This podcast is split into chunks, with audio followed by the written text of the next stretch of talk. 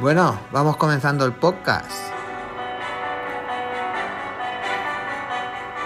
Vamos comenzando Uli Geek.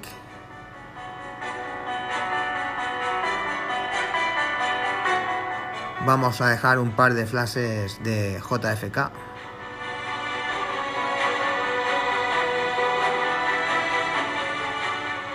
El éxito tiene muchos padres, pero el fracaso es huérfano.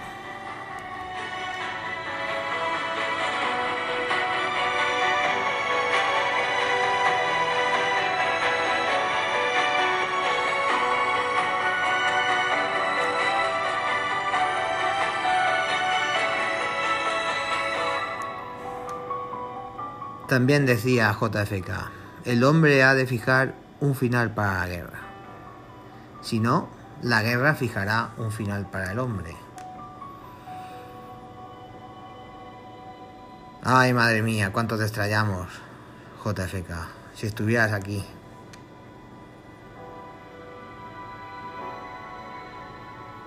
Y pudieras echar un rato con Putin.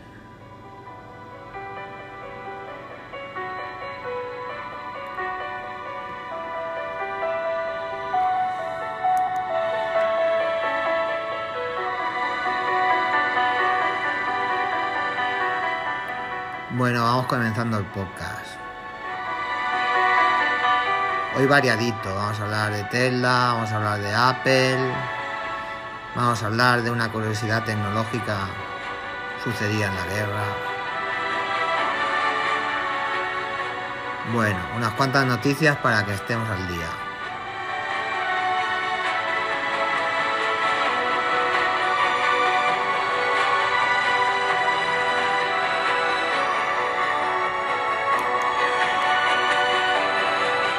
Poco a poco vamos creciendo, poco a poco. Tampoco hay prisa.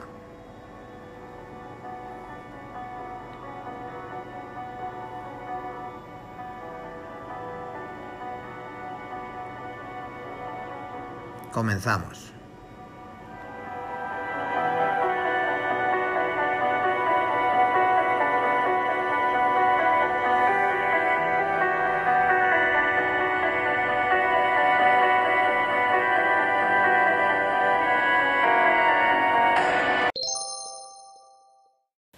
Hablemos de Tesla.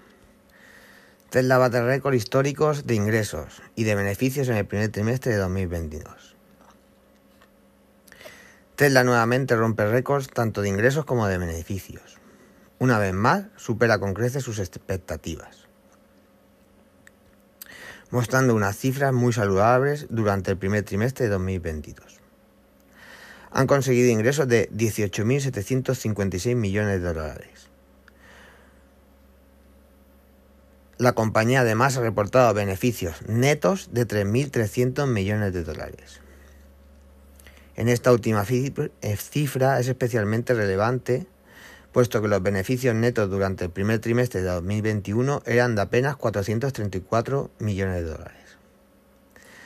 Así que estamos viendo que en un año han pasado de, de tener beneficios netos de 434 millones de dólares en el primer trimestre de 2021 a 3.300 millones de dólares en el primer trimestre de 2022. Estamos viendo un crecimiento totalmente exponencial. Además, Tesla ha roto récord histórico eh, en términos de entrega de vehículos, con un total de 310.048 coches en los primeros tres meses del año. Nunca habían vendido tantos coches durante este trimestre. Los ingresos de Tesla aumentan en un interanual obteniendo ganancias por la venta de coches. Esto representa un incremento del interanual. Lo han conseguido aún atravesando la aún presente escasez de suministros, tanto los cierres de fábrica de Shanghái, que ya habíamos hablado en el podcast, y, demás escasez de, de microchips pero pese a todas estas trabas han conseguido la fabricación y, vender más, más coches que nunca. Bien, pues con estos números está claro que el próximo los planes de Tesla de cara al futuro sería escalar la producción de coches y poder entregar más, ¿vale? Pues estamos viendo que esto ya es una realidad, que lo que empezó siendo una marca de un prototipo de coche eléctrico ya empieza a ser un coche de ventas masivas. Ya tenemos aquí una nueva marca ya prácticamente asentada que va a pelear en la industria de la automoción. Si empezó a finales de 2011, 2012 como una empresa meramente anecdótica, ¿vale? Pues prácticamente hasta 2018-2019 no empezó a, despuntar con algo de interés las ventas de, sus coches. Ahora estamos viendo que está batiendo todos sus récords y que, y que están consiguiendo, en mitad de una grave crisis de, de materias primas y de, y de fabricación por las fábricas, por los cierres de la fábrica de Shanghái y tal, están consiguiendo eh, vender una gran cantidad de coches, pues ya tenemos que darla como una empresa consolidada y que se va a implantar en lo que es la industria de automoción y va a pelear con las grandes marcas que ya todos conocemos y que nos han acompañado a lo largo de nuestra vida. Pues aquí está Tesla y aquí está el coche eléctrico y ya estamos, ya estamos en el futuro. Vamos a ver cómo, cómo sigue todo. Bien, a la noticia que comentábamos en el podcast anterior sobre la caída de, de Netflix, ha reaccionado Elon Musk con un tweet refiriéndose a que la caída es culpa de, del virus walk, ¿vale? ¿Qué es el virus walk? El virus walk a lo que se refiere aquí Elon es un poco a lo que comentamos en algún podcast anterior también sobre sobre la, dictadura en la que vivimos de lo políticamente correcto, ¿vale?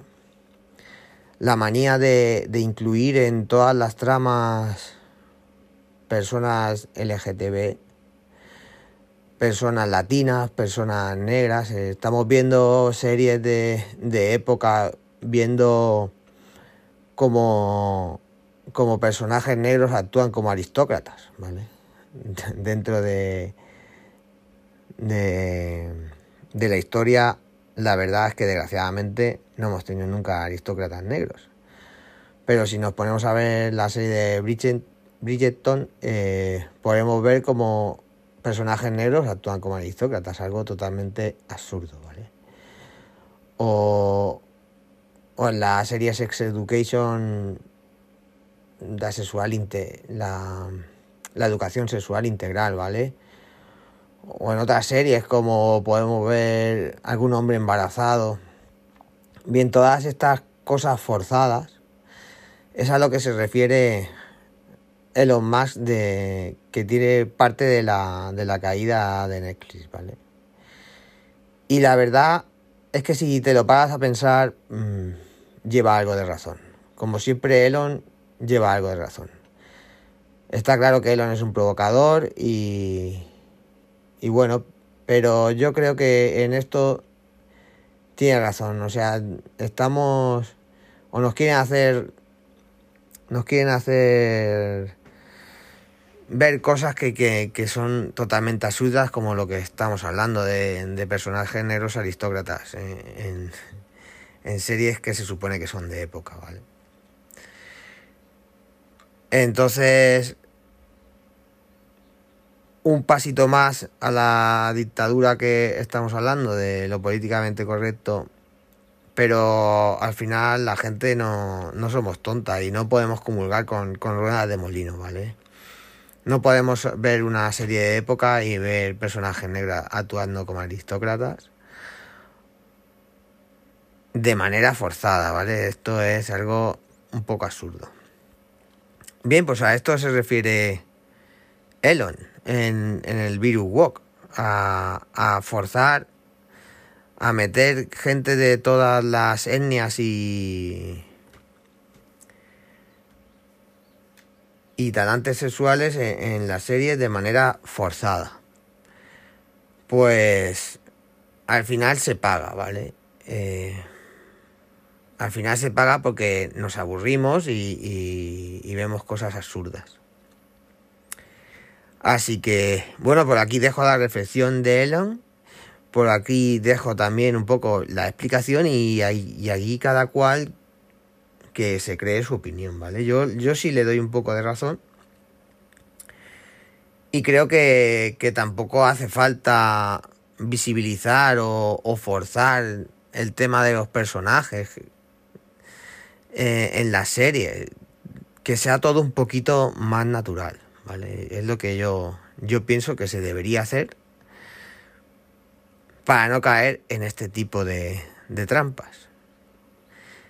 Elon centra su crítica en esto y yo como ya hablaba en anteriores podcasts, pues aparte de esto tiene que ver muchas otras cosas, temas de precios y temas de, calidad en sí.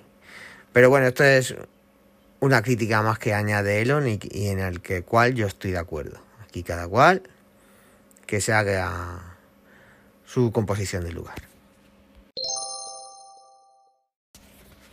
Bueno, hablemos de energía y de lo que se está discutiendo en la Unión Europea. La Unión Europea considera elevar los objetivos de las energías renovables al 45% para 2030. La Comisión Europea está evaluando si la Unión Europea podría lograr un objetivo más alto del 40% que está estipulado para 2030 y pasarlo al 45%. Para acelerar y reducir la dependencia de los combustibles fósiles rusos tras la invasión de Ucrania. El portavoz de la Comisión Europea dijo, el Comité del Parlamento Europeo ha pedido a la Comisión que brinde una evaluación de impacto para aumentar los objetivos para 2030, en una carta a la comisaria, en el contexto de su examen en curso de las propuestas del programa. La Comisión está trabajando para responder a esta solicitud del Parlamento. Además, Reuters informó que en una reunión de legisladores, la Unión Europea, la subdirectora general del Departamento de Energía de la Comisión, dijo que estamos trabajando a toda velocidad para tener en cuenta, en primer lugar, la propuesta de pasar del 40 al 45%. Pero también tenemos que tener en contexto los mayores precios de la energía. Rusia es el principal proveedor de gas de la Unión Europea y la Comisión propuso el, año pasado el objetivo de tener el 40% de energía renovable para 2030. Bien, pues esto es lo que se propuso el año pasado y ahora se está proponiendo tener un 5% más de lo que se propuso, ¿vale? Se está negociando y y se está discutiendo en el Parlamento Europeo. La Unión Europea obtuvo el 22%, 22 de su consumo final bruto de energía, de energías renovables, como la eólica, la solar y la biomasa en 2020. Pero la proporción varía ampliamente entre los países de la Unión Europea. Desde, desde 50% en Suecia hasta menos de 10% en Luxemburgo, según informa Reuters. Un nuevo objetivo dependerá de los países de la Unión Europea y el Parlamento Europeo, que lo están negociando como parte importante del paquete de leyes sobre el cambio climático, para reducir las emisiones de la Unión Europea más rápido. Bueno, aquí añado. Aparte del acelerón que se está dando por el tema del cambio climático, ya le están viendo las orejas al lobo al depender de Rusia, ¿vale? Por eso cada vez están apretando un poquito más. El objetivo del 45% de renovables ya cuenta con el apoyo del negociador, principal, del negociador principal de la Asamblea de la Unión Europea y grupos de la industria renovable como Solar Power Europe. Aunque la industria ha instado a Bruselas a hacer más para desbloquear los retrasos en los permisos de años. Bien, pues ya se están metiendo grupos fuertes, ¿vale? Como la Solar Power Europe. y, lo que están demandando es agilizar la tramitación de los permisos para, para la instalación de, plantas eólicas o fotovoltaicas, ¿vale? Bien, pues aquí nos topamos con uno de los grandes uno de los grandes enemigos, eh, la burocracia. Y lo que están pidiendo las empresas es agilizar la burocracia, ¿vale? Que tú cuando tengas que montar cualquier planta renovable, de energía renovable, que, que sea todo mucho más rápido. La Comisión publicará un plan en mayo para abandonar los combustibles fósiles rusos para 2027. Bien, están fijando la fecha de 2027 para abandonar la compra de combustibles a Rusia. Bueno, pues esto es lo que se está moviendo. Estamos viendo que están acelerando. El año pasado se acordó el 40% de energías renovables para 2030 y ahora están pidiendo a 2035. Las grandes industrias ya están poniéndose de parte de esta ley, como estamos hablando, Solar Power Europe, un grupo fuerte, ¿vale? De energías renovables. Y aquí lo que está pidiendo, no están pidiendo ni siquiera ayuda ni subvenciones, lo que están pidiendo es eh, que se agilicen los trámites a la hora de, a la hora de poder montar una planta de energía renovable.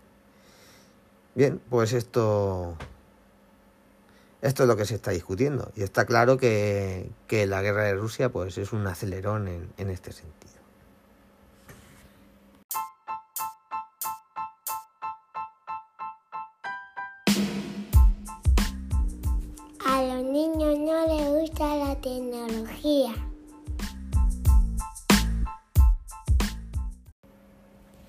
Bien, vamos con una noticia curiosa sobre la guerra y sobre tecnología.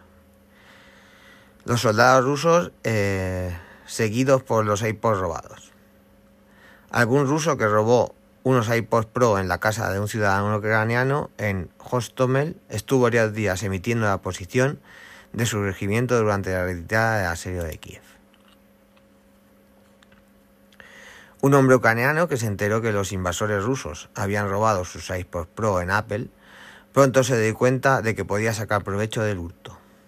Usando la función de buscar mi dispositivo, pudo ver que tan lejos se retiraba la tropa rusa y se estaba alejando mm, los invasores de su hogar.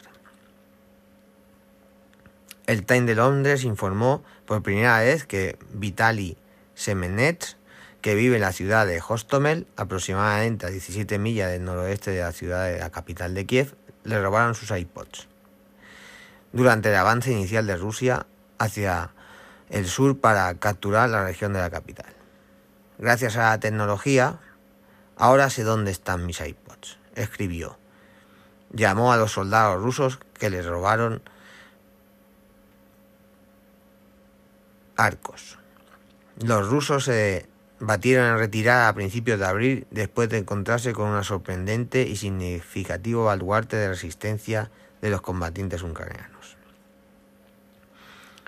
Al darse cuenta que podía usar la función de buscar mi dispositivo en sus iPods para rastrear su ubicación, Semenens publicó en Instagram que había estado rastreando su ubicación en el norte. Los ladrones viajaron a Bielorrusia a través de la ciudad de Gormel, según el Times.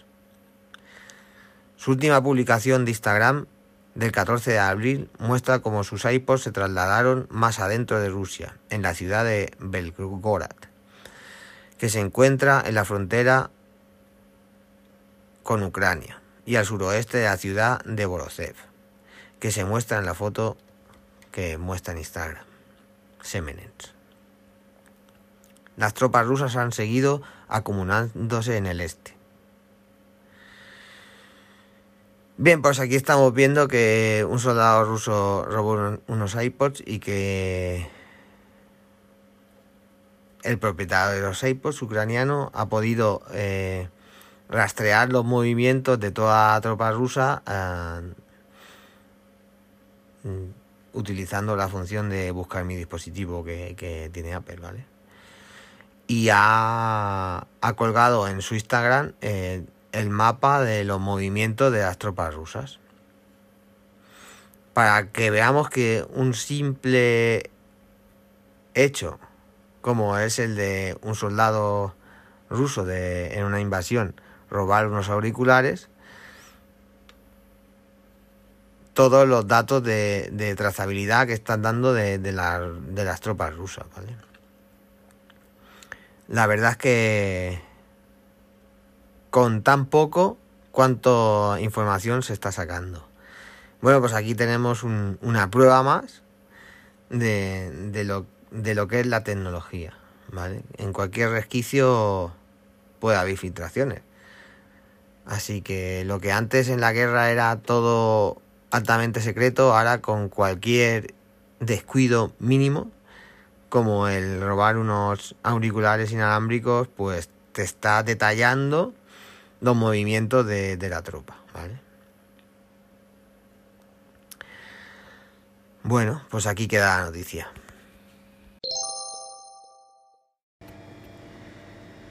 Un juicio pone entre la espada y la pared a Apple por no incluir el cargador con su móvil. Un juicio desarrollado en Brasil da la razón a un usuario eh, conforme ha llevado a Apple a juicio por no incluir el cargador y el cable en, en la caja. Como bien sabemos, desde el año 2020 Apple decidió retirar de sus smartphones los cargadores igual que los AirPods, que en años anteriores venían incluidos. Este movimiento pilló por sorpresa a muchos de los cuales la mayoría sentían una gran decepción por parte de la compañía californiana. Pero el tiempo demostró que esta idea se extendería a lo largo del mercado. Igual que lo de retirar el de 3.5 de los smartphones. La mayoría de las compañías han seguido sus pasos. Todo esto obliga a aquellos compradores que nunca habían tenido un iPhone a comprarse el cargador por separado, lo cual incrementa el coste. Apple se defiende con las teorías de es bueno para la salud del planeta. Bueno, si Apple hubiese decidido cambiar su, su puerto de carga Lightning a su puerto de carga a su puerto de carga tipo C, como hablamos en las noticias anteriores, esta decisión aún podría tener algo de sentido. Porque sí que es verdad que prácticamente todos los usuarios, hayas tenido un teléfono iPhone o, no, tienes cargadores con, con cable tipo C por casa. Pero en este sentido, como ellos se empecinan en seguir con, el cable de Lightning, si tú te compras un iPhone y nunca has tenido un iPhone, te va a tocar pasar por caja y comprar el cable y el cargador, ¿vale? Además, no solo eso, no solo sería que tendríamos cable y cargador por casa, sino que nos permitiría usar el mismo cargador y el mismo cable para prácticamente todos los dispositivos, ¿vale? Prácticamente todos los dispositivos ya se cargan con cable de USB tipo C. Esto ya lo desarrollamos en la en el anterior podcast, en la noticia de la ley que está preparando Europa.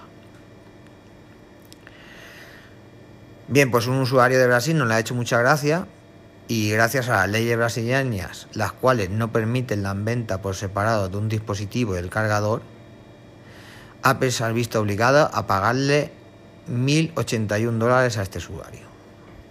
Bueno, a mí esto, esto me parece de pura lógica, ¿vale? Pues si tú te compras un aparato, lo normal es que lleve todo necesario para que ese aparato funcione. Si tú te compras un iPhone, si no lleva cargador, tú no puedes hacer que funcione ese aparato. Vale que puedes tener alguno en casa, pero ¿y si no lo tienes? Es que esto es un poco absurdo. Lo normal es que cuando tú compras un aparato, es que ese aparato venga con todas las cosas que necesita ese aparato para funcionar. No es de recibo que tú tengas que estar buscando de la vida para conseguir un cargador. Bien, pues esto han sido las leyes brasileñas, ¿vale?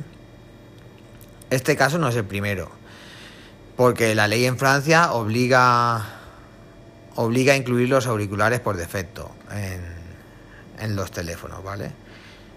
En Francia Apple se ha pasado por la por el aro y todos los los teléfonos que está vendiendo en Francia en su caja vienen sus auriculares porque la ley francesa así lo indica.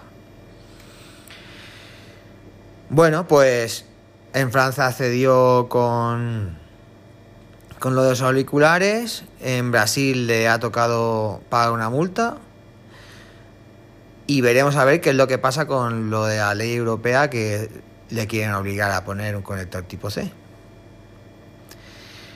Bien, pues estas son las cosas tan particulares que, que, tiene Apple, que tiene muchas cosas buenas, pero en esto sí que es verdad que son realmente muy cerrados, ¿vale? En su sistema quieren ser muy cerrados y quieren ser muy exclusivos y esto, esto no es lógico ni de recibo y menos argumentando un movimiento ecológico.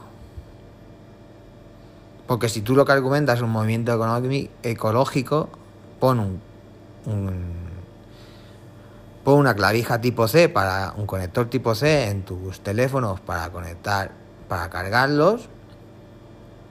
Porque sí es verdad que prácticamente la mayoría de nosotros tenemos cables y, cargadores con el conector tipo C pero no, no argumentes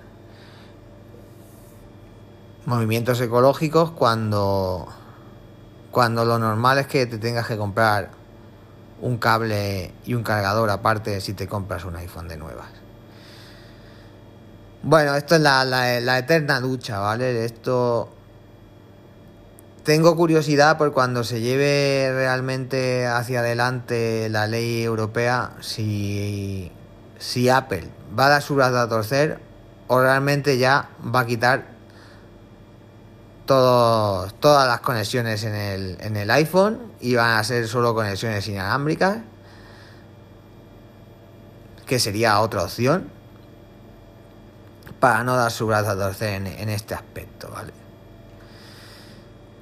porque, porque no es de recibo. O sea, ya ni tecnológicamente, en su momento cuando el iPhone llevaba el Lightning, su conexión Lightning, y, los antiguos teléfonos llegaban en la conexión micro USB,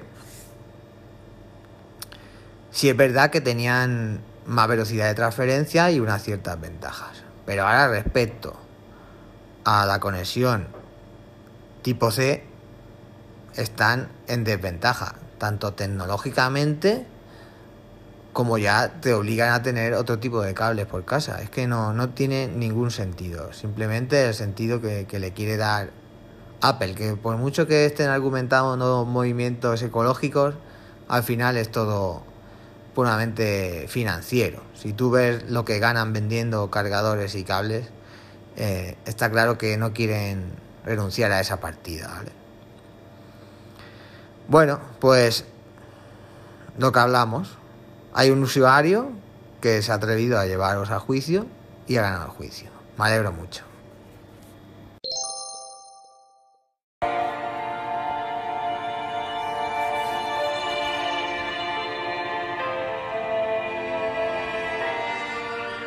Bueno, pues vamos acabando ya el podcast.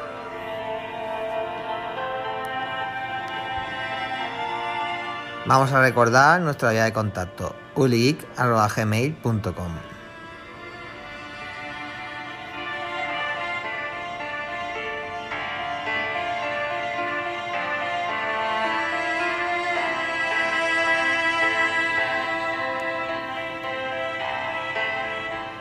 También recordar que nos podéis escuchar en todas las plataformas de podcast. iBox, Apple Podcast, Amazon Music, Spotify, Google Podcast, Bueno, allí donde nos busquéis, allí estamos.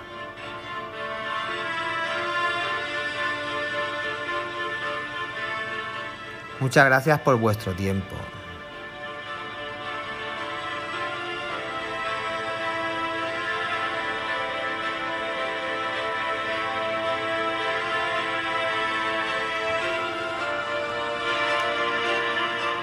Y recordar siempre, en la vida pasan cosas buenas y cosas malas, aunque la gente en las redes sociales solo pone las buenas.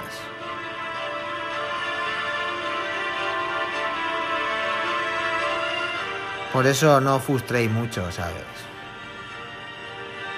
Lo que dejan ver no es toda la verdad. Solo lo que quieren dejar ver.